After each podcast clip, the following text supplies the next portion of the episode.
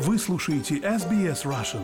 Больше интересных материалов на сайте sbs.com.au slash russian.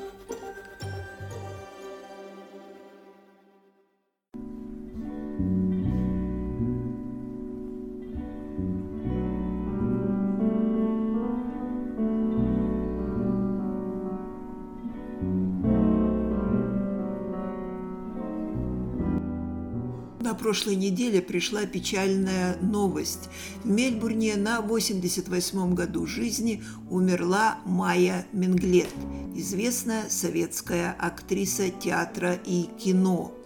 Многие люди звонили мне и просили передать ее сыну Алексею Менглету самые глубокие соболезнования. И эти просьбы я, конечно, выполнила – но в разговоре с Алешей мы решили не делать некролог Майя Менглет в обычном понимании этого слова.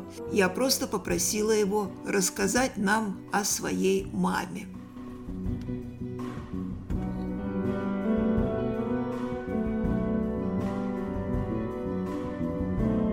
первую голову я хочу глубочайшую признательность. А, многие люди, которых я даже лично не знаю, звонят или присылают месседжи с соболезнованиями. Поклон вам и благодарность за то, что память о моей ушедшей маме в ваших сердцах сохранилась, и что вы, в общем, помните по кинофильмам. Кто-то, может быть, помнит ее по спектаклям. Она меня родила, когда была совсем молодой, в зените, так сказать, славы. Как раз там дело было в Пенькове, вот этот период. И надо мне признаться, что меня, в общем, воспитывала больше бабушка, мама Майи, Валентина Королева.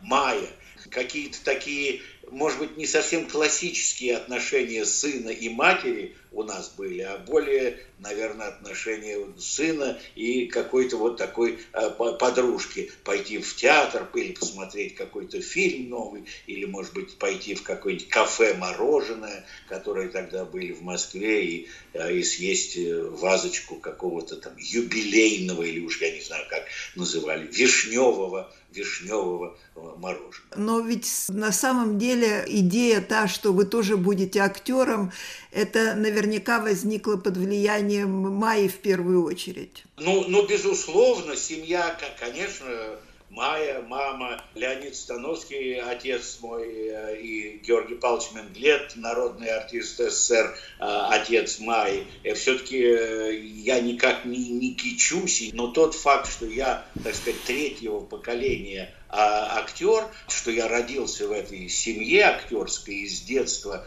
ходил в театр, и когда родители были на сцене, а я там совсем мальчишкой за кулисами с э, реквизитными э, пистолетами или какими-то доспехами рыцарскими театральными игрался. Конечно, вот эта вся атмосфера она повлияла на меня и как бы генетически а, подтолкнула меня к моему будущему поступлению в ГИТИС, в Московский на актерский факультет. И а, потом уже я работал не так долго актером в, Советском Союзе в Москве. И потом, уехав, в общем, и оказавшись в Австралии, как многие, может быть, не знают, кто-то знает, в театре я, так сказать, э, как актер и позже как режиссер в Мельбурне и в Сиднее, главных театральных городах Австралии, я свое место, э, ну, как бы занял. Но такого конкретного разговора, чтобы мы сели с мамой, и она, глядя мне в глаза, говорила, Алеша, мне кажется, тебе надо стать артистом, актером, такого не было никогда. Ни от мамы, ни от папы, напротив а маечка всегда как-то видела меня каким-то или дипломатом, а, или, я не знаю, международным журналистом. Они меня, честно, никогда активно не подталкивали театральной работе. Алеша, но вот этот фильм, который вы упомянули, «Дело было в Пенькове», надо сказать, что был э, в то время, в те годы настоящей сенсацией, потому что он действительно был как-то не похож на валовую кинопродукцию. Благодаря, конечно, не в последнюю очередь э, не только режиссеру, но и исполнителям главных ролей. И, надо сказать, Майя, наверное, действительно после этого стала настоящей советской кинозвездой. Абсолютно верно сказано показали. А, то есть, конечно, актеры были хорошие в этом фильме. В первую очередь, наверное, следует вспомнить Вячеслава Тихонова. Мам хорошо, в общем, там сыграл. Но дело в том, что э, ведь после смерти Сталина в 1953 году, а фильм «Дело было в Пенькове», по-моему, то ли 55-го, то ли там 56-го, то ли 57-го года. То есть, когда уже начинали дуть вот эти более какие-то либеральные, если можно так сказать, более свободные ветры. И поэтому «Дело было в Пенькове» оказался одним из вот этих первых фильмов, который вдруг заговорил на каком-то простом человеческом языке о любви, о, о человеческом каком-то внутреннем сердцебиении. Ведь следует вспомнить, что герой, которого играет Тихонов, он возвращается из заключения он же едет в свою эту деревню, отсидев срок. А в те годы такие люди героями по определению не были. Поэтому, мне кажется, э, помимо хороших актеров, хорошего режиссера, ну и он добрый, милый фильм, но сыграла тоже роль, что он был новый по своему какому-то вот звучанию и настроению. Он был как бы правдивый и человечный. Изменилась ли жизнь Майи, вы думаете, после этого фильма? Безусловно, абсолютно верно сказали, что этот как раз фильм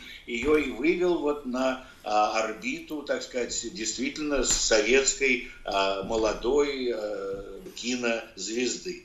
И тот факт, конечно, ну, то, что э, мама моя действительно была очень привлекательной э, внешне э, женщиной, и, как вы помните, в прессе ее часто сравнивали с советской Софией Лорен. И когда она ездила за границу, даже в западные страны, в делегации советских кинематографистов, и всегда какие-то вот статьи из журналов, которые я помню с детства, те журналисты, конечно, комментировали то, какая она внешне красавица и как она прекрасно выглядит. Но это от Бога, Алексей, но почему же вот после этого фильма и в статусе такой суперзвезды, все-таки ее работы в кино довольно малочисленны, если сравнивать с ее популярностью.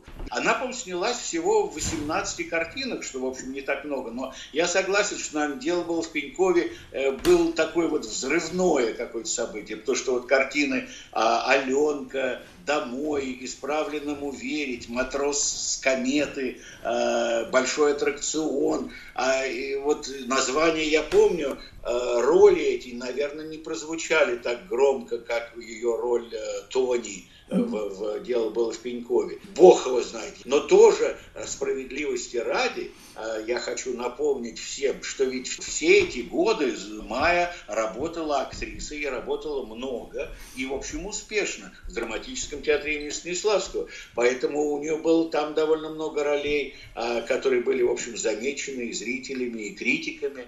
А, а в кино как бы не знаю, не знаю. Но вот, тем не менее, и а, она, и ваш папа оказались в эмиграции. Я понимаю, что они э, приехали в Австралию, потому что вы уже здесь жили. Но вот, наверное, это решение им далось тоже с огромным трудом. Дело все в том, что когда вот 91-е там вот эти годы кончины Советского Союза, актеров очень сильно ударили, потому что э, театры стали закрываться, народ как бы перестал ходить в театры, а стали ходить смотреть какие-то американские фильмы. Театры закрывали и открывали в них рестораны, и кафе, бары, и ночные клубы, и игральные автоматы. И родители, будучи в те годы уже не молодыми совсем ребятками, а они как бы оказались, как многие другие, немного у разбитого корыта. И, э, конечно, волновались за свое будущее, будет ли работа. Но как бы начинать какую-то новую карьеру,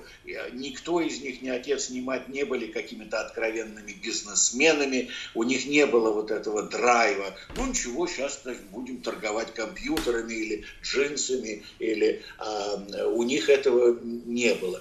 И они, конечно, просто волновались, э, как выжить. И имея двух даже э, сыновей, живущих на Западе, как бы вопрос был, э, можете вы нам прислать приглашение, и мы потихоньку переедем, что, в общем, и произошло. Но, тем не менее, они какое-то время находили себе применение в рамках вот этих международных антреприз. Да, это действительно приятная глава в их жизни, потому что на это никто особо не рассчитывал. А, а бывшая актриса Анна Варпаховская, дочка известного советского театрального режиссера Варпаховского, который в сталинские времена чуть ли не 17 лет отсидел в лагерях, она работала в их театре, в драматическом театре Станиславского, очаровательная, милая девушка. Она уехала и оказалась в Канаде. У нее финансово сложились довольно успешные дела. Ее муж был как раз бизнесменом, и она создала вот такую антрепризную ситуацию, когда она выписывала известных актеров, из частности актрисы Елена Соловей, например, которую многие помнят по фильмам,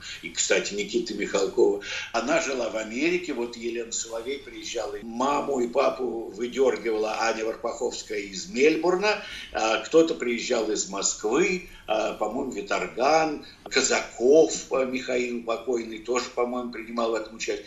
И они все собирались в Канаде, а, она их всех размещала, а, они снимали какой-то репетиционный зал и репетировали там, и потом со спектаклем, все это было на русском языке, а, обкатывали, так сказать, э, пять спектаклей в Торонто, э, неделю семь спектаклей в Нью-Йорке, три в Бостоне, делали такие вот турне. И поэтому а, и мама, и папа, вдруг оказавшись на Западе, у них вот была эта ниша, и таким образом они и мир тоже повидали, спектакли спектаклей а, в компании профессиональных, талантливых а, своих коллег, актеров, и э, это, мне кажется, продлило им жизнь. Несомненно. Я помню вашу маму, конечно, очень хорошо, мы встречались неоднократно. И что меня в ней совершенно поражало, ну, кроме вот этой внешности, которую она сохранила, еще э, ощущение какого-то присутствия, вот э, актрисы. Вот в ней эта актриса была жива и в обыденной жизни. Вот этот прекрасно поставленный голос, великолепные рассказы и истории.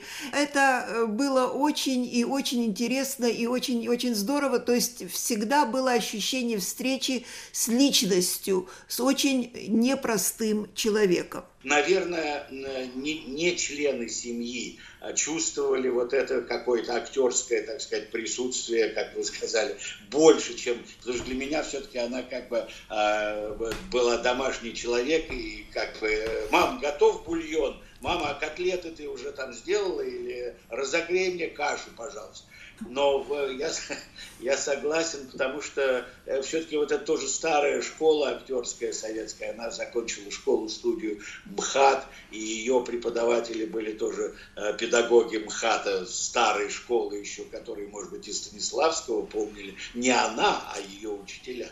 А, вот. И поэтому, наверное, конечно, это какую-то тоже э, роль сыграло. А училась она, это я просто, хоть вы и не спросили, напомню, по-моему, на одном курсе с Олегом Табаковым, тоже ушедшим от нас, к сожалению. А, и вся вот эта компания Ефремов, э, старший, он был постарше, Гафт на ее курсе, э, они там за нее боролись, потому что мужчины, так сказать, обращали на нее, на молодую красивую девушку внимание, там были какие-то э, такие интриги, но это все я только краем уха слышал, и я радуюсь, что за мамой ухаживали Табаков и Гафт. Ну, видите, очень жалко. Настал 2023 год, и вот сразу ушли известные люди, в том числе и актеры, актеры, как Инна Чурикова, как да. Вахтан Кикабидзе и как ваша мама, которая тоже входит, несомненно, в этот список.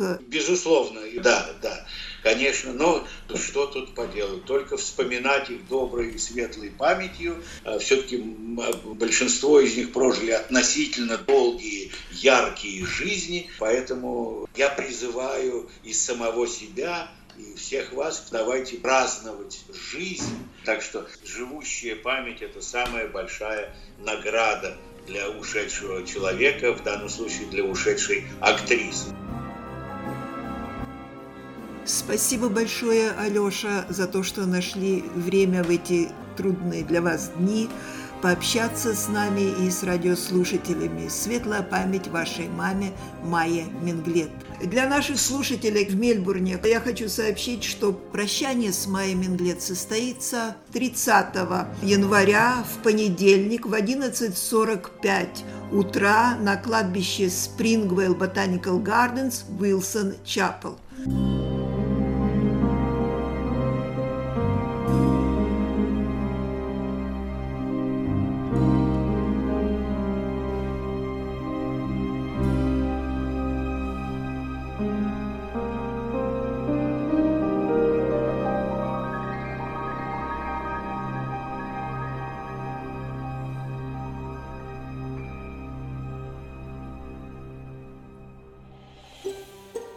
Хотите услышать больше таких историй? Это можно сделать через Apple Podcasts, Google Podcasts, Spotify или в любом приложении для подкастов.